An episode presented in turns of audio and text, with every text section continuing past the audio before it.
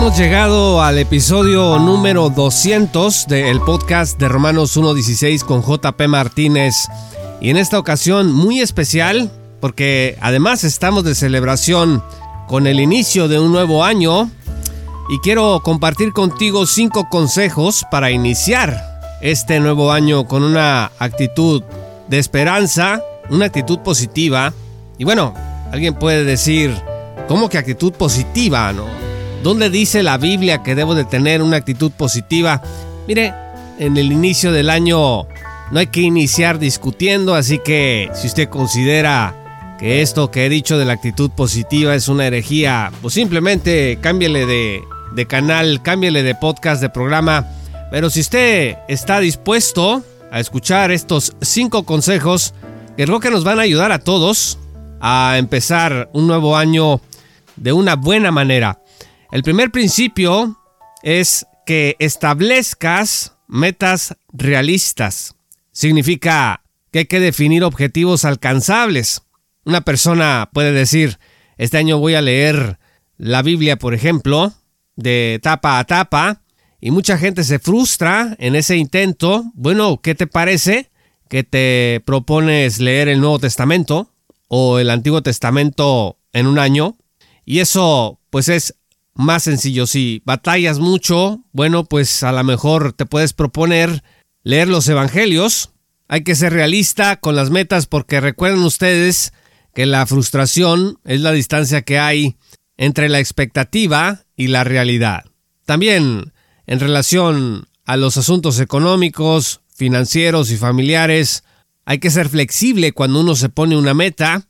Muchas cosas pueden cambiar con el paso del tiempo, con el paso de los meses, y debemos estar dispuestos a adecuarnos a las circunstancias.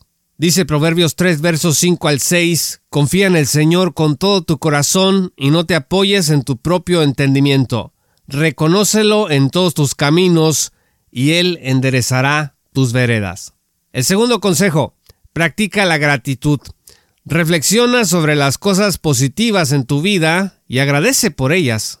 Fíjate que fomentar la gratitud puede mejorar tu perspectiva general y mejorará también desde luego tu salud mental, que va a impactar en tu salud física.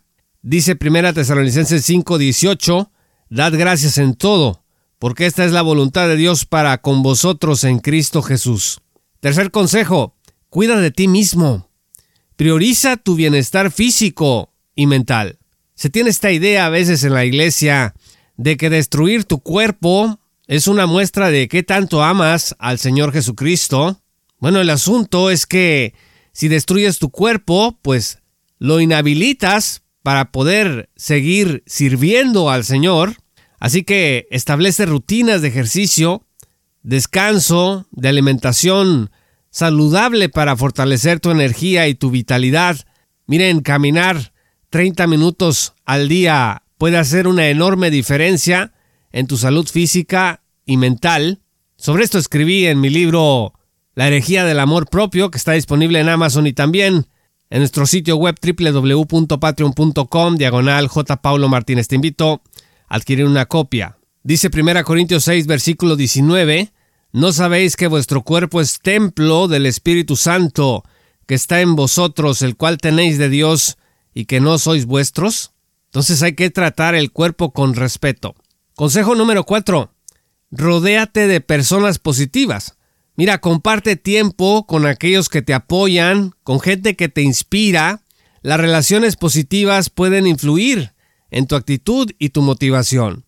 Quizá este nuevo año sea el momento de tomar distancia de ciertas amistades o de ciertos movimientos o personas que están constantemente poniendo el dedo en lo que está mal, en la crítica destructiva, en lo perverso que es el mundo, en los problemas que no se han resuelto, bueno, eso se contagia, ¿eh? Y puedes terminar pensando muy negativamente de ti mismo y de los demás. Dice Proverbios 13, verso 20, El que anda con los sabios, sabio será, mas el que se junta con los necios, será quebrantado. Y el quinto y último consejo, aprende de experiencias pasadas. Reflexiona sobre lecciones aprendidas en el año anterior y utiliza esas experiencias para crecer y enfrentar nuevos desafíos con confianza.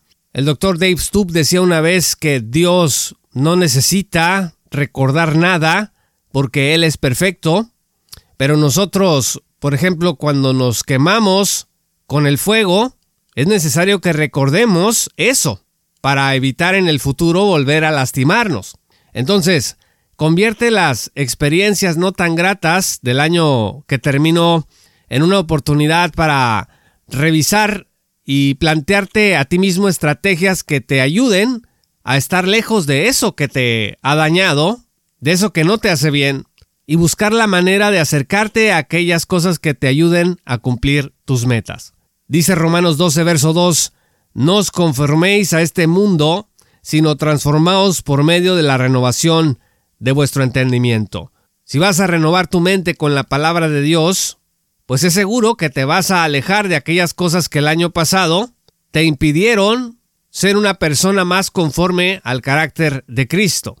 Te deseo desde el podcast de Romanos 1.16 con JP Martínez, junto con nuestra gran comunidad de patrocinadores, todos deseamos para ti que tengas un muy feliz año.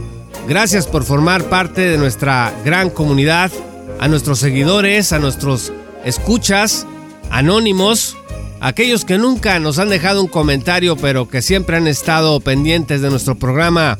Les enviamos un fraternal saludo, un abrazo a aquella audiencia que siempre está comentando, que está interactuando, que comparte lo que hacemos. También muchas gracias a cada persona que ha formado parte de este programa que hacemos con mucho cariño, con mucho amor por ti, por el Señor. Gracias de todo corazón. Que tengan un muy feliz año nuevo. Yo soy su amigo y hermano JP Martínez del podcast de Romanos 1.16. Un abrazo y salud.